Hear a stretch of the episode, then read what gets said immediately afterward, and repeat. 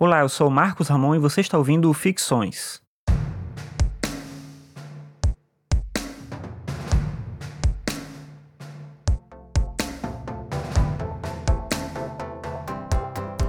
Num episódio recente eu falei sobre um herói da mitologia grega chamado Teseu e sobre como ele matou o Minotauro dentro do labirinto construído por Dédalo.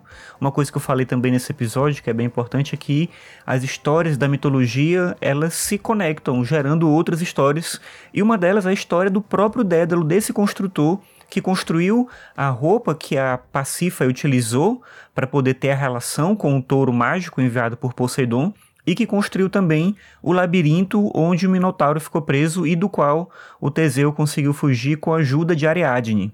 O Dédalo, ele era um construtor já famoso em Atenas, até que ele tem um acesso de inveja por conta de um sobrinho que teria inventado uma coisa que ele não conseguia fazer. E o que se conta é que, por conta desse sucesso do sobrinho, que ele não aguentava, porque talvez fosse tão inteligente quanto ele, ele acabou empurrando o sobrinho da Acrópole e matou ele ali nessa queda.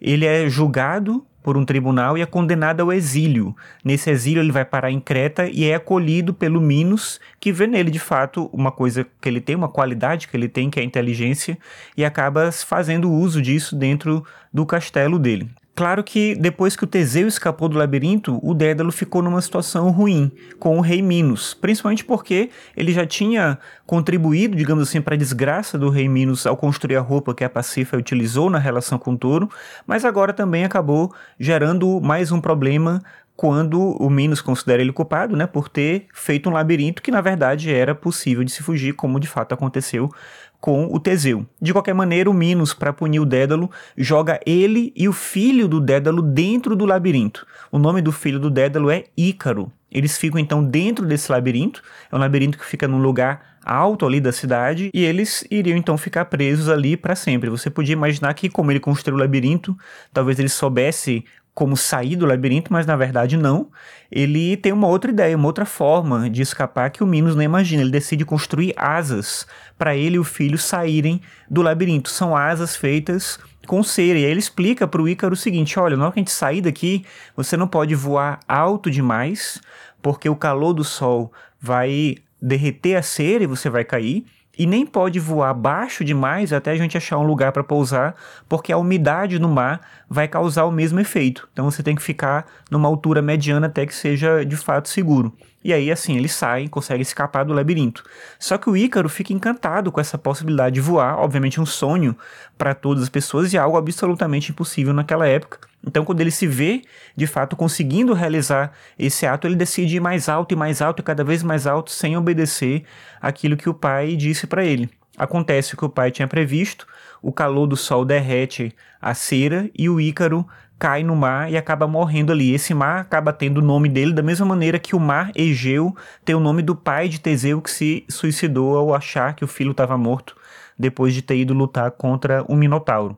O Dédalo acaba conseguindo fugir, ele foge para Sicília e lá ele encontra um novo mestre chamado Cócalos. Esse homem emprega o Dédalo e ele continua a vida dele ali naquele lugar. Só que o Minos, quando descobre que ele conseguiu fugir, vai então atrás dele, decide fazer uma campanha para buscar ele, tem dificuldade de encontrá-lo, e aí ele tem uma ideia, que é o seguinte, sabendo que o Dédalo tem essa inteligência e essa vontade de saber, essa curiosidade sobre as coisas, ele decide criar um desafio e oferecer um grande dinheiro para quem realizasse o desafio, imaginando que seria bem típico dele querer mostrar que era capaz de resolver esse desafio. O desafio era um mini labirinto dentro da concha de um caracol. Então ele passou a viajar pelas cidades na Grécia, procurando alguém que encontrasse uma forma de resolver, de escapar desse labirinto, e se conseguisse fazer isso, ganharia uma grande soma de dinheiro.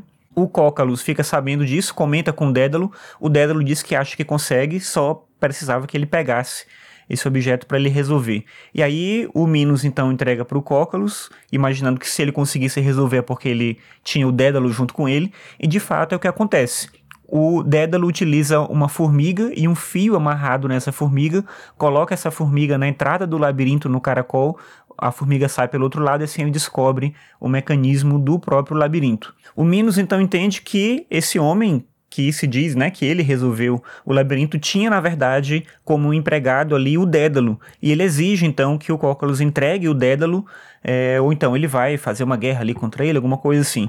O Cócalos finge que aceita, mas na verdade ele bola um plano com o Dédalo.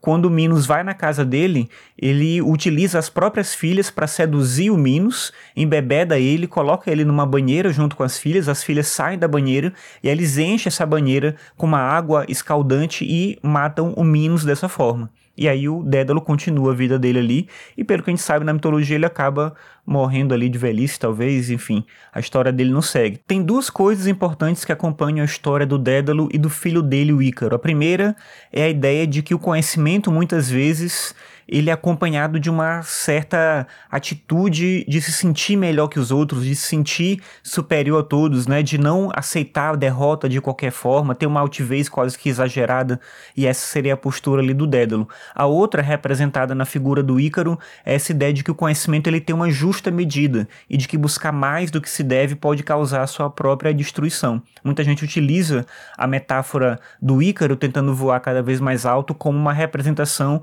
do limite da própria ciência. Ou seja, a gente tem um ponto até onde a gente pode ir, a gente não deveria ir mais longe do que a gente sente que é capaz, porque isso poderia gerar problemas, poderia gerar, como no caso do Ícaro, a própria morte, a própria destruição.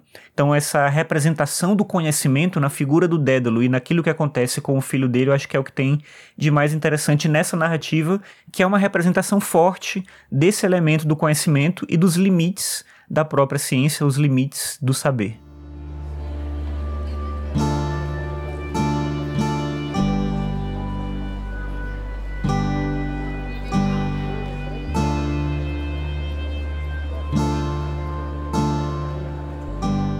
Obrigado por ouvir mais esse episódio. Lembrando que você pode acessar o Ficções no meu site, marcosramon.net/ficções.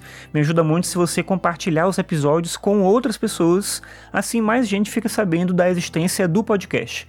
Bem, então é isso. Obrigado pela sua audiência e até a próxima.